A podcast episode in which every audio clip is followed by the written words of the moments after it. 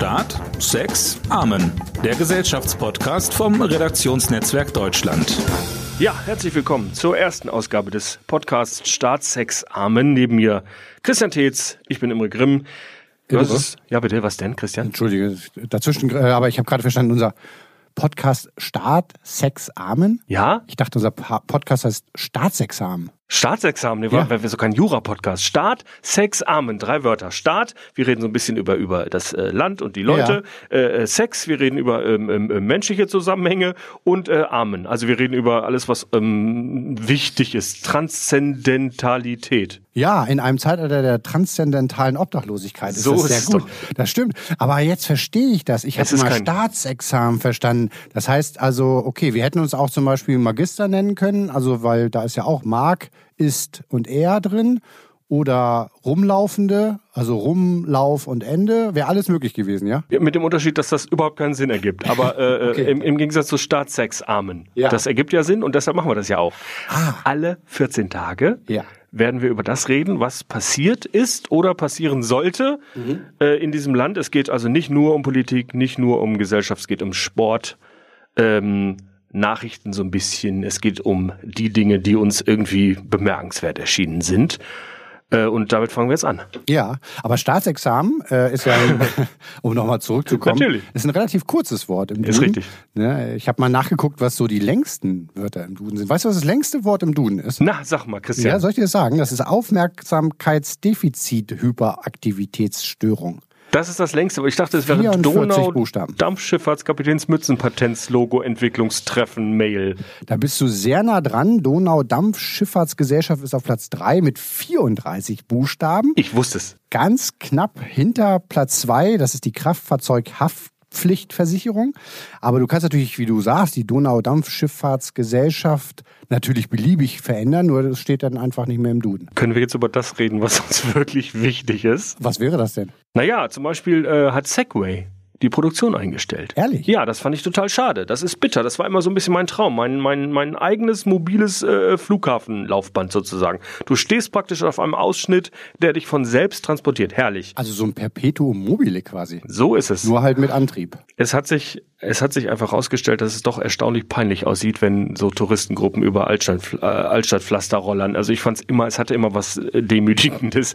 Hast du, bist du selber mal gefahren? Äh, nein. Nein. Nein, aus, nein, nein. Ich hab's, ähm, Das kann ich aus beruflichen Gründen nicht.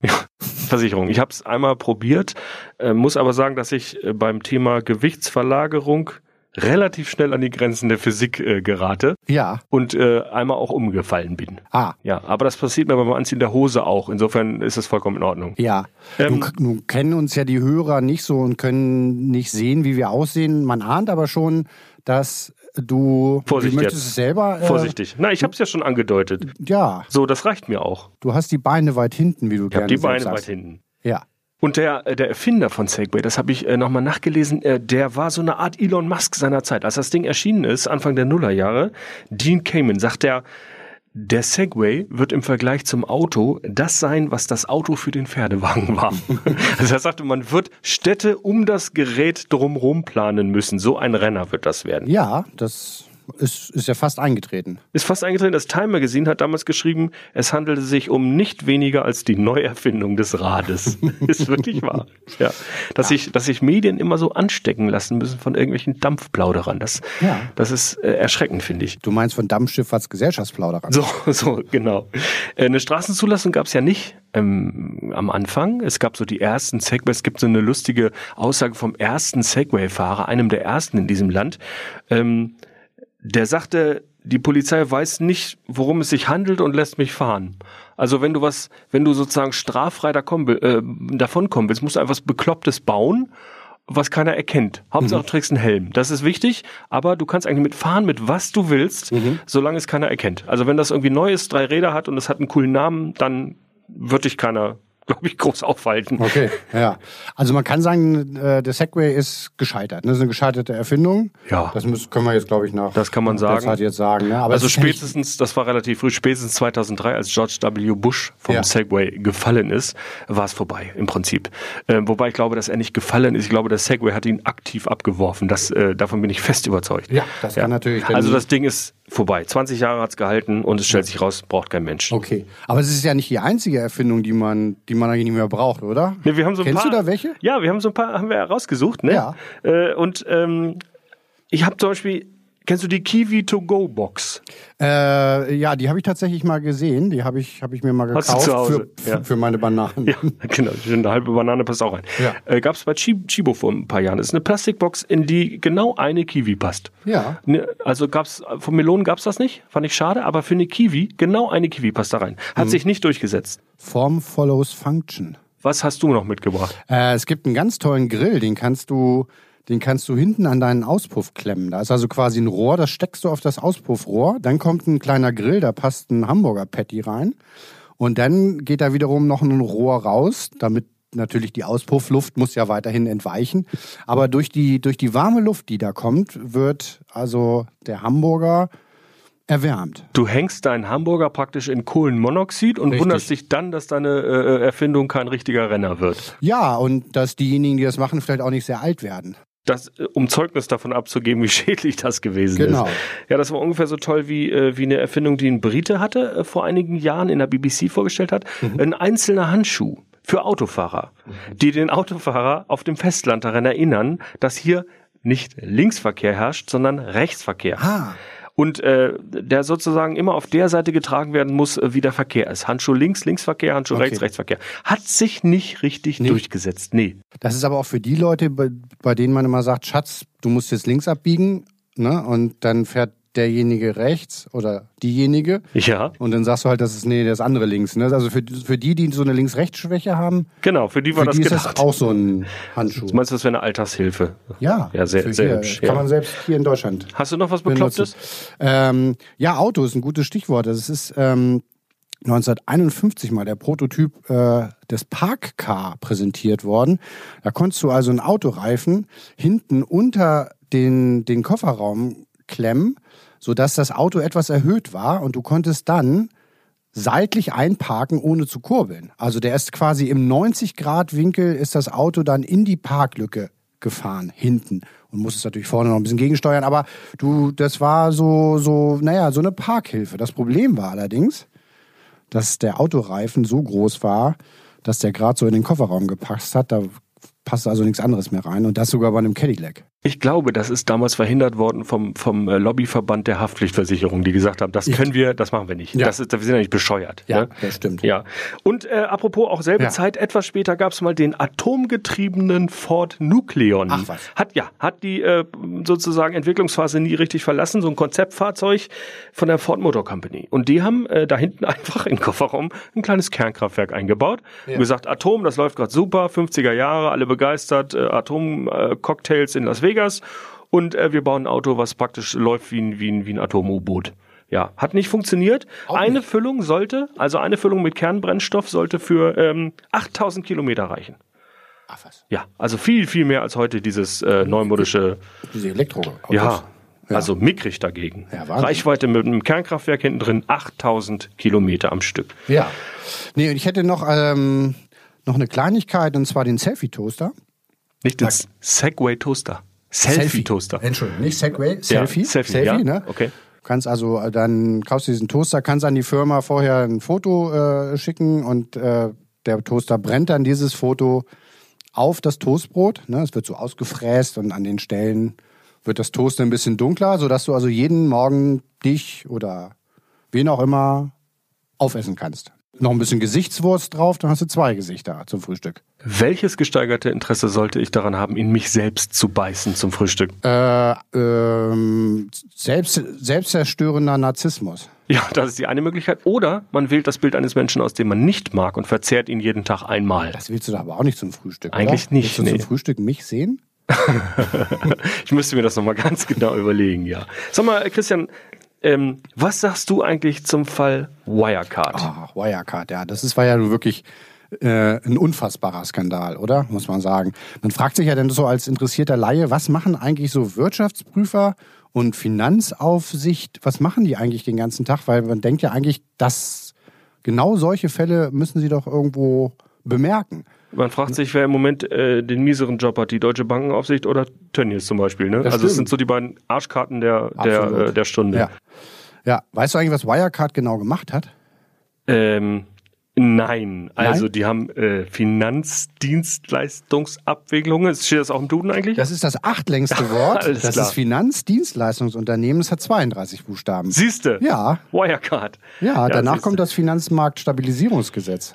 Und ich glaube, dass beides eine Rolle spielt bei Wirecard. Aber Absolut. Ich, aber ich, mehr als dass sie bei Aldi irgendwelche Transaktionen organisieren, weiß ich nicht. Genau. Du gehst zur, du gehst quasi einkaufen bei Aldi oder bei Ikea oder auch im Internet und äh, zahlst dann ja mit deiner Karte und das Geld wird aber nicht erst äh, nicht gleich von deiner Bank oder deinem Kreditkarteninhaber abgebucht, sondern Wirecard schießt das vor. Das heißt, die gehen erstmal ins Risiko, prüfen auch, ob du überhaupt kreditwürdig bist und holen sich dann das Geld mit einer kleinen Gebühr natürlich ne, zurück von den Kreditunternehmen und dann ähm, äh, dieses Geschäftsmodell lief offenkundig. Das Problem war, hier in Deutschland haben sie eine Bank, äh, in anderen europäischen Ländern hatten sie keine eigene Bank, das heißt, sie brauchten ein Treuhänderkonto und ähm, da lagen diese 1,9 Milliarden Euro, Ja. die es aber ja offenkundig gar nicht gab. Nee, nie gegeben hat, höchstwahrscheinlich. gegeben hat. Äh, die sind einfach, die sind eigentlich, ja, Und die ja in der Summe her lustigerweise deckungsgleich ist mit dem mutmaßlichen Privatvermögen von Clemens Tönnies. Genau 1,9 Milliarden soll er auf der hohen Kante haben. Ist das so? Ja, das ist so. 1,9 Milliarden. Wenn du dich also fragst, wo in diesem Land 1,9 Milliarden gerade äh, rumliegen Ja. und auf Einsatz warten, Ja. das wäre eine Antwort. wäre? Das wäre eine mögliche verstehe. Antwort. Die, die, was ich, äh, was jetzt gerade äh, gerade am Montag äh, noch noch vermeldet wurde, ist, dass dass die Wirtschaftsprüfer von Ernst Young, die heißen gar nicht mehr Ernst Young, Na? die heißen jetzt A. Ist Das finde ich super. Ja, die heißen einfach nur EY. A. Genau. Und die sagen, die Bilanz von Wirecard könnte schon 2018 gefälscht sein. Ey. Ey. Ist wahr? Ja. Ey klingt so ein bisschen wie Moskau in Kasso, finde ich. Ey. Ey, du Ja, absolut. Ich krieg Geld. Sag mal, aber dieser ganze Wirecard-Skandal, Imre, ne? Ja. finde ich, klingt wie so ein Hollywood-Film. Das oder? ist eine Netflix-Serie, Oder? definitiv. Eine Netflix-Serie. Ja. Also, wenn, wir, wenn, wenn wir jetzt mal überlegen, wir drehen jetzt so einen Film. Ja. Einmal Hollywood und einmal die deutsche Version. ist wie gut. würden wir die denn besetzen? Du wer, wer spielt zum Beispiel den Geschäftsführer, der jetzt zurückgetreten ist und Ich, ich habe den gar nicht noch so. seine Aktien verkauft hat? Ich habe den optisch gar nicht so vor Augen. Das ist egal. Aber wenn ich mir vorstelle, wer sieht aus wie einer, der ein, äh, der ein DAX-Unternehmen in die Scheiße reitet, Ja. äh, würde ich sagen, das könnte. Ich würde Jürgen Vogel. Jürgen Vogel. Jürgen äh, Vogel? Ja, und zwar mit Goldzähnen. Ja. Äh, Jürgen Vogel Das mit. Goldzähnen. Das würde Ja. ich mir vorstellen als Oberbösewicht. Und ähm, ähm, in der deutschen Version nie vergessen, Veronika Ferres als Finanzkrise 2008. Sehr das, schön. Äh, Ja. das geht immer. Das geht immer, das stimmt. Apropos Kino, Imre, ähm, das Kino ist jetzt ja in einer riesen Krise. Auch durch, durch Corona natürlich ist es nochmal deutlich geworden. Ähm, meinst du, das ist jetzt äh, der endgültige Todesstoß für das gute alte Kino? Nein. Der Todesstoß ist es nicht, aber äh, das Kino, äh, also ich merke das ja an meinem eigenen Verhalten. Kino äh, ist für mich, ist wie Fernsehen, nur dass einer neben dir sitzt und Nachos kaut, den du nicht kennst. Das ist eigentlich nur noch, die kleinsten Kinoleinwände sind heute kleiner als die größten Fernsehschirme. Und das, äh, das, äh, der Reiz, dorthin zu gehen, sich über diesen klebrigen Tiefflorteppich äh, auf so einen Sitz zu begeben, da ist mir das egal, wie viel Armlehnen der hat und wie schnell die Cola kommt, wenn man irgendwas drückt. Es ist einfach lästig. Also das ist das Technische, sozusagen das Äußerliche. Ähm, aber sozusagen die Krise, wie du sagst, hat ja vorher schon angefangen. Dass es, es gab nur noch, das war aber mehr eine kreative Krise, nur noch Sequels, nur noch Superhelden. Ähm, äh, äh, vor 20 Jahren war kein einziger der zehn erfolgreichsten Filme eine Fortsetzung. Es waren alles originale Stoffe.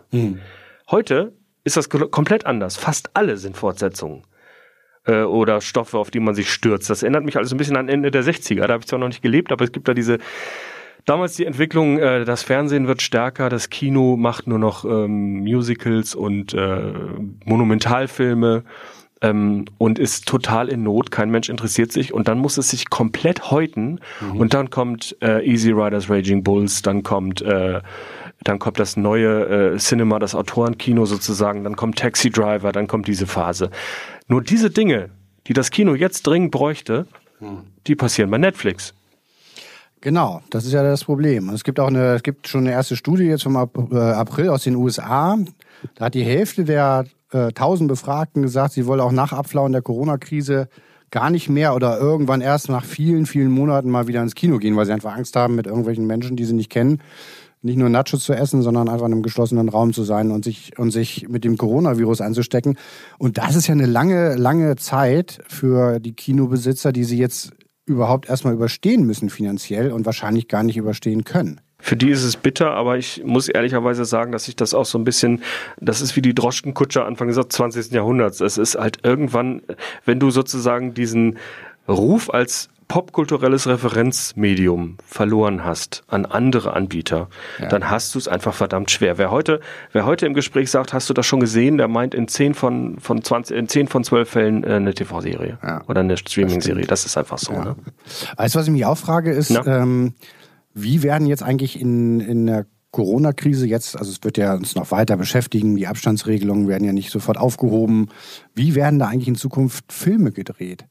Da habe ich ein interessantes Interview gerade gemacht mit dem NDR ja. und gefragt, ähm, äh, wie das denn laufen soll in Zukunft. Und die Antwort war, die Menschen wollen träumen. Sie wollen von einer Welt träumen, in der das keine Rolle spielt. Deshalb wollen sie versuchen, äh, so zu tun, als ob es Corona nicht gäbe in den allermeisten Produktionen. Also sie wollen das äh, über Tricks mhm. so aussehen lassen, dass es also Nähe, dass sie sozusagen nah beieinander sind. Und man könnte ja meinen, ein Mörder im Tatort kann jetzt nur noch erschießen und nicht mehr erdrosseln. Der darf einfach nicht so nah ran. Das soll nicht der Fall sein. Sie wollen weiter so tun, als ob es Corona nicht gäbe, weil die Menschen äh, von einer Welt träumen, in der es kein Corona gibt. Das war die Antwort, also in den allermeisten Produktionen. Ich bin gespannt, ich bin drauf gekommen. Da ist es natürlich noch ein bisschen was anderes, aber ich war von vor ein paar Tagen im, im Schauspielhaus in Bochum und habe mir da Penthesilea angeguckt mit Sandra Hüller und Jens Harzer. Ganz tolle Inszenierung muss es gewesen sein. Äh, ganz körperintensiv. Ähm, ich denke, du hast das gesehen. Ja, also äh, so muss es bisher gewesen sein. So, ja. Äh, ich habe da Bilder gesehen und Ausschnitte, Ausschnitte, natürlich Trailer im Netz, also ganz körperintensiv.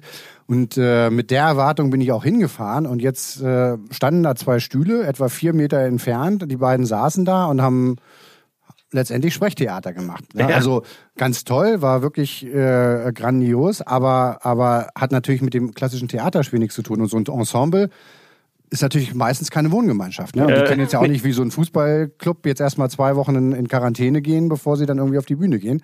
Da bin ich gespannt, wie sich das jetzt in den nächsten Wochen und Monaten äh, entwickeln wird. Vielleicht ergeben sich ganz neue, ähm, ganz neue Inszenierungsideen, ganz neue sozusagen dramaturgische Lösungen für sowas, mhm. äh, die dann sozusagen die Abstandsregeln einhalten. Das ist der äußere Grund, aber die vielleicht auch inhaltlich irgendwas zeigen, was du bisher so nicht gesehen hast. Das ja, ist ja das möglich, ne? Absolut, aber du musst ja auch mal eine Liebesszene, du musst ja irgendwie, äh, du hast eine Gerichts Szene, da sitzen fünf Richter auf der Bank und, und die sitzen ja eigentlich eigentlich nebeneinander und nicht äh, zwei Meter entfernt, weil dann Platz der Gerichtssaal aus ist. Also alles, alles solche Sachen. Ja.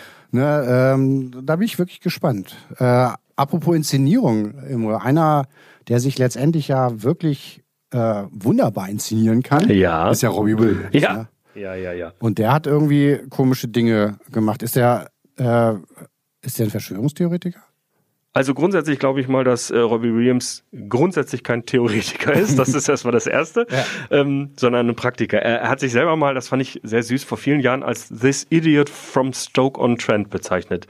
Und er spielt ja so ein bisschen mit seinem in seinem Tanz zwischen Genie und Wahnsinn. Also einer, der sozusagen, der in seiner Freizeit UFOs sucht, ähm, der darf auch, finde ich, so einen Irrsinn wie jetzt von sich geben. Man muss ja sagen, dass er eine. Was hat er denn gesagt? Er hat gesagt, also er hat, sagen wir mal, jetzt im, im Kurzen erklärt, ähm, dass nicht erwiesen ist, dass die sogenannte Pizzagate-Theorie äh, tatsächlich äh, Quatsch sei, sondern dass es nur nicht äh, die richtigen Fragen an die richtigen Leute an den richtigen Orten gegeben haben könnte. Er ähm, hält das sehr vorsichtig und er zeigt eine seltsame Nähe zu äh, den Verschwörungserzählungen rund um äh, diesen rund um diesen ganzen Komplex. Das ist ähm, ehrlich gesagt als Robbie-Fan der mit der ersten Stunde sehr verstörend zu sehen.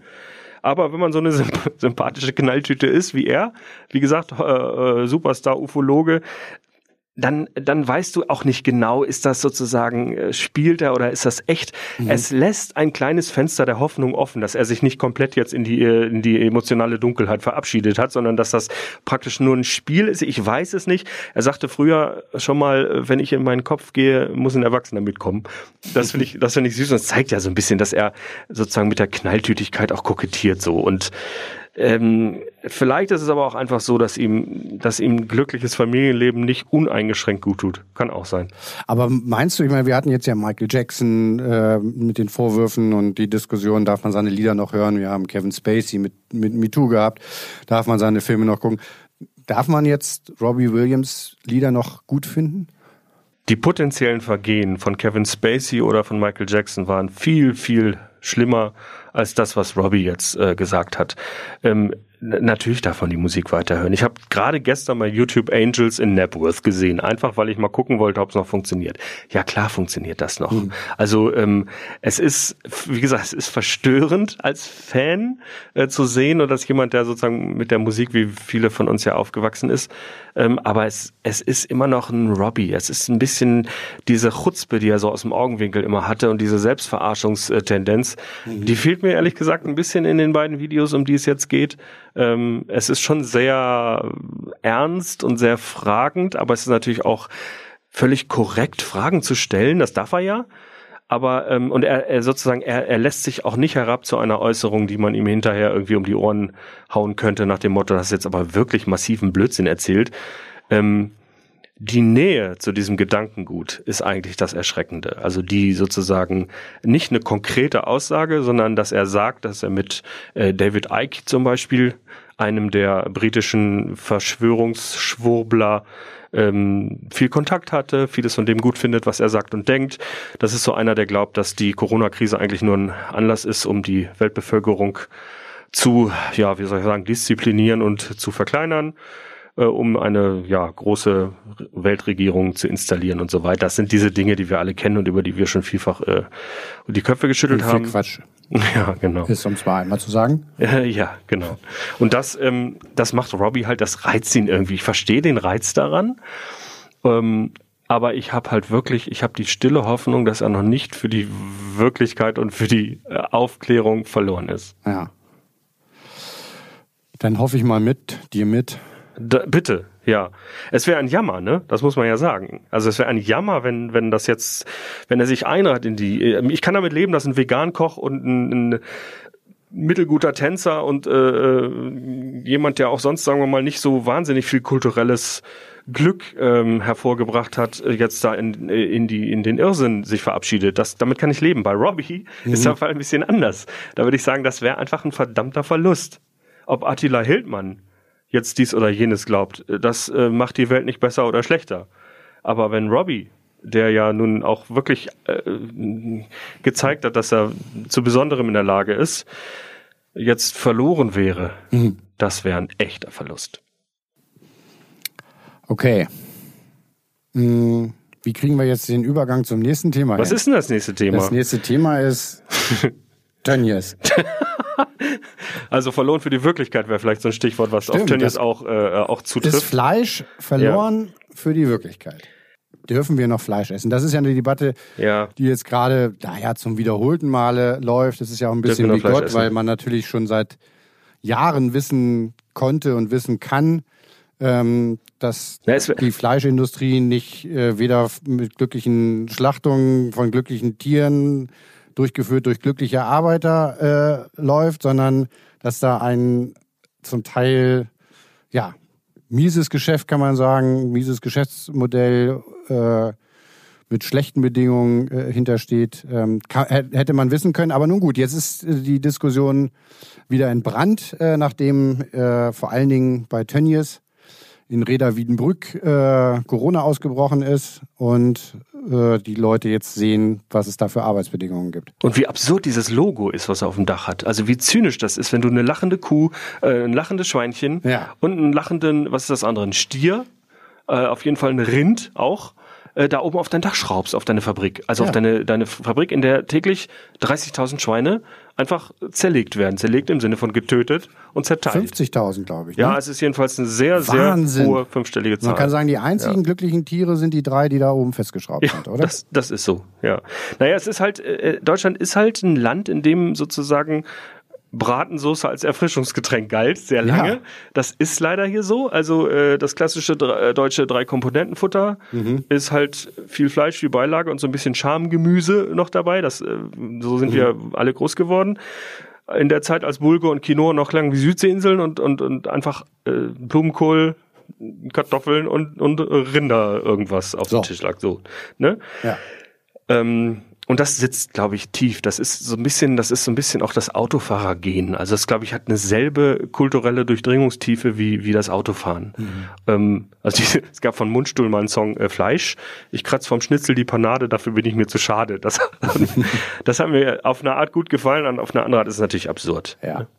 Also Die Debatte ist ja aber gar nicht unbedingt oder muss ja gar nicht unbedingt sein, ob wir uns quasi jetzt von unseren Fleischgenen verabschieden müssen, sondern die Debatte, Debatte ist ja, ob wir uns vom Billigfleisch verabschieden müssen oder ob wir nicht vielleicht sagen müssen, naja, äh, das muss einfach mehr kosten, weil, weil eine Produktion eines Schnitzels äh, einfach das, das äh, ordentlich hergestellt ist, mehr kostet.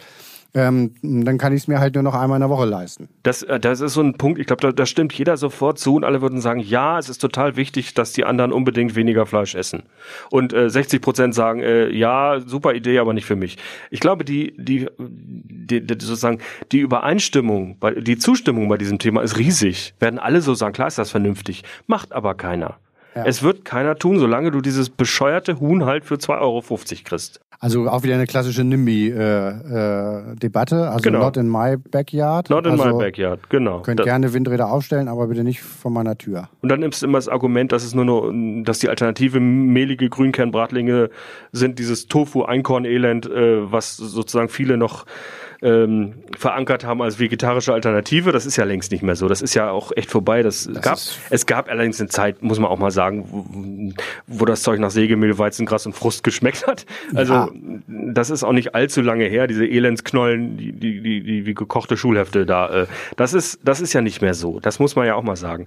Es geht ja auch nicht um entweder oder. Es nervt an der Debatte ja auch. Ja. Also dieses, äh, dieses entweder oder. Äh, entweder alle essen Avocado oder die Welt geht unter oder äh, entweder wir essen alle weiter Bratwurst oder die Freiheit ist äh, vorbei. Das ist ja alles beides Murks, ne? Ja. Und ich glaube, also was ich zum Beispiel wahnsinnig bedauere, ich weiß nicht, wie es dir damit geht, aber es ist fast keine Metzger mehr gibt. Also es gab früher an jeder Ecke einen guten Metzger, zumindest einen Metzger. Einige davon waren gut. Ähm, heute gibt es an jeder Ecke Apotheken.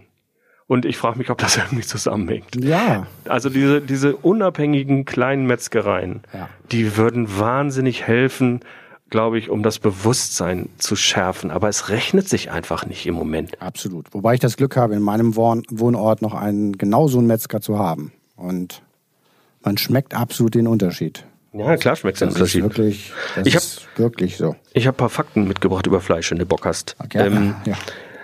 äh, sag mal eine Zahl, Zahl der Tiere weltweit, die in Massentierhaltung untergebracht sind. Sag mal eine Zahl. Weltweit Weltweit in Massentierhaltung. Also wirklich hier praktisch Flanke an Flanke. 600 Millionen. 65 Milliarden. Das war knapp vorbei. Ganz knapp vorbei.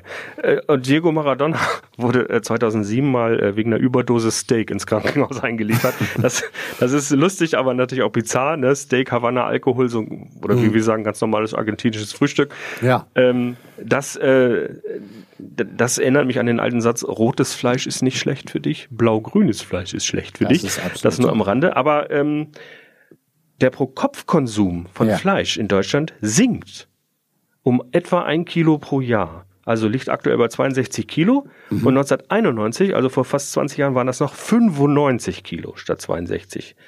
Das heißt, damals hat ungefähr jeder Deutsche, wenn man so mal ganz ein bisschen großzügig ist, pro Jahr etwa sein eigenes Gewicht in Fleisch gegessen. Also jeder etwas schwerere Deutsche. Ja. So. Ja. Die Zahl der Tiere, die jeder Deutsche in seinem Leben verspeist, verschluckte Fliegen und so, alles nicht mitgerechnet. Schätz mal. Also Hühner, Schweine, Rinder, alles zusammen. Sag's mir. 1094 Tiere. 1094 Tiere isst jeder Deutsche statistisch im Jahr. Da kannst du eigentlich nur auf die Idee kommen, dass das so nicht bleiben kann. Ja. Das geht ja gar nicht mit gesunden Haltungsbedingungen und so.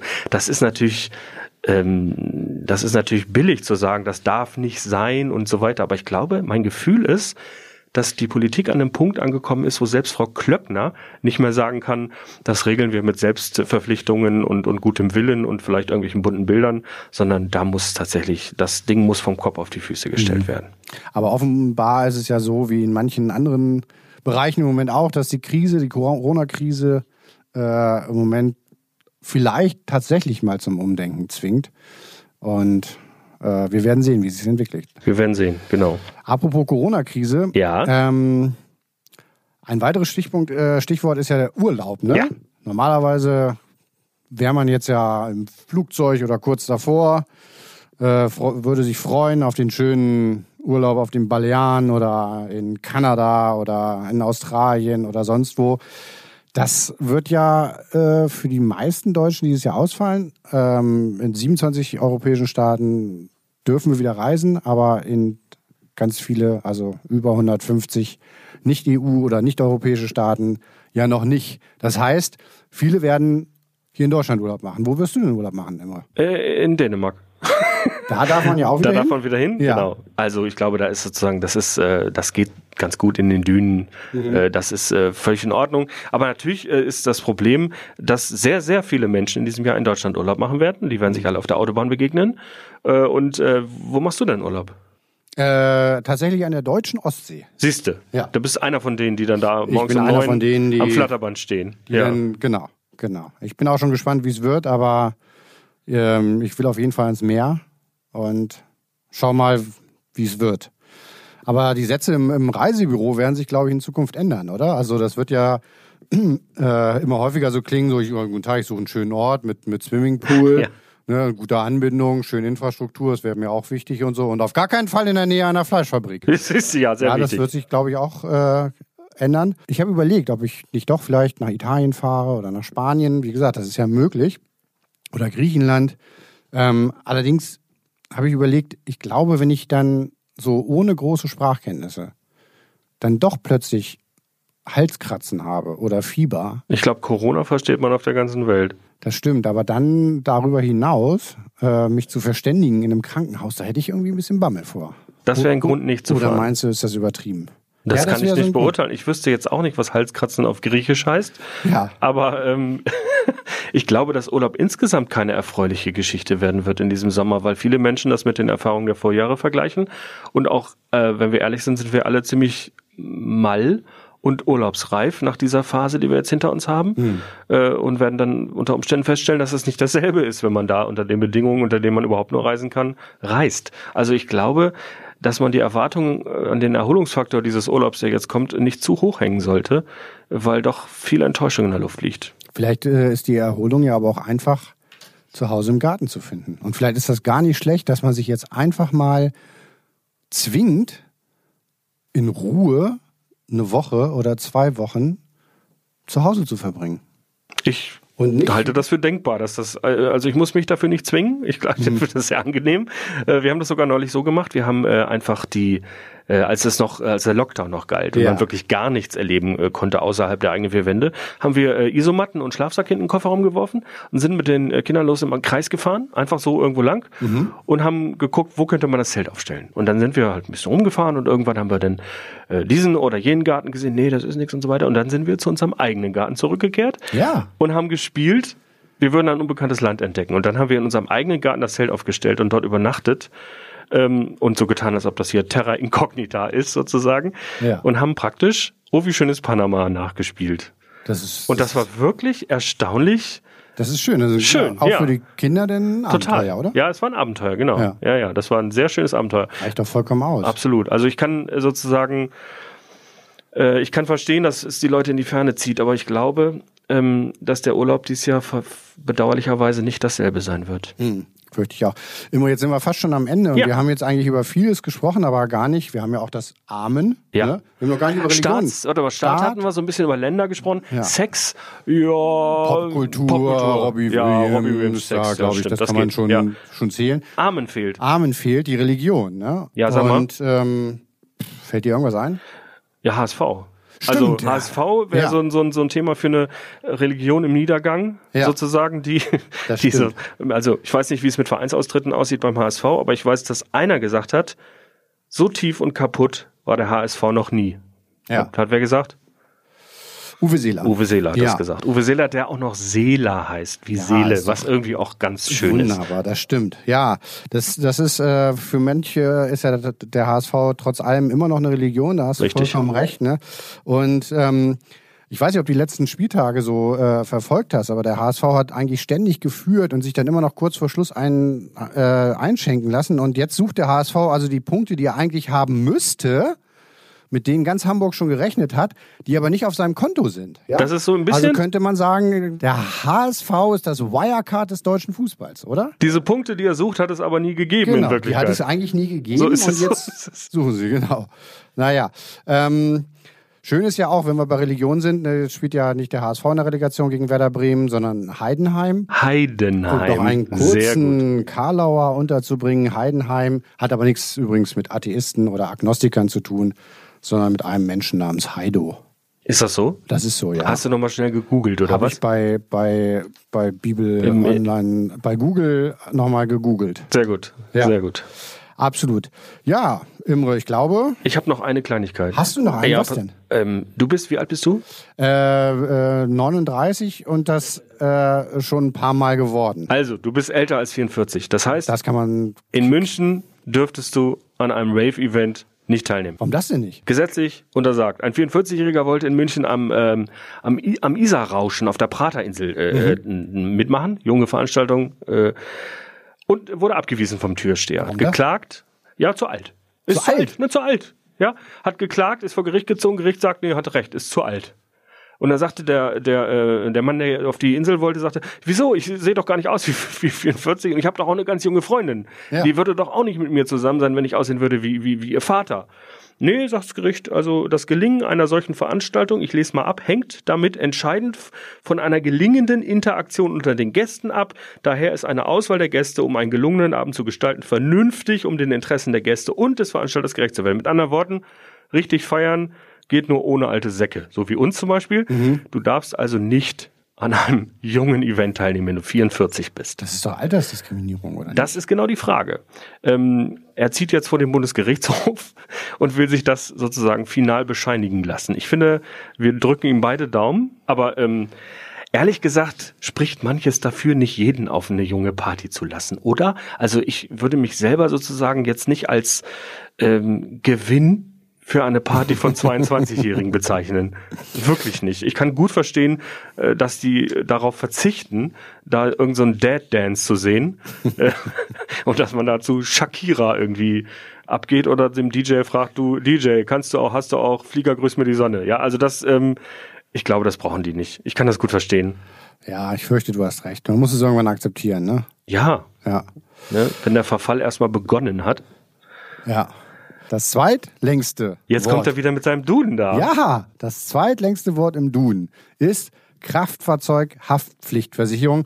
Und vielleicht basteln wir uns ja zum nächsten Mal aus den ganzen Buchstaben einen ganz neuen Namen für unseren Podcast. Nein, nein, Nein? nein, Christian, das schließe ich aus. Okay. Ich glaube, wir bleiben bei Staat, Sex, Amen. Okay. Ja. Und bedanken uns ganz herzlich fürs Zuhören. Das war die erste Folge des Podcasts Staatsexamen mit äh, Christian Tetz und Imre Grimm. Hören Sie wieder rein, wir würden uns sehr freuen. Wir sind alle 14 Tage am Start. Machen Sie es gut. Auf Wiederhören. Tschüss.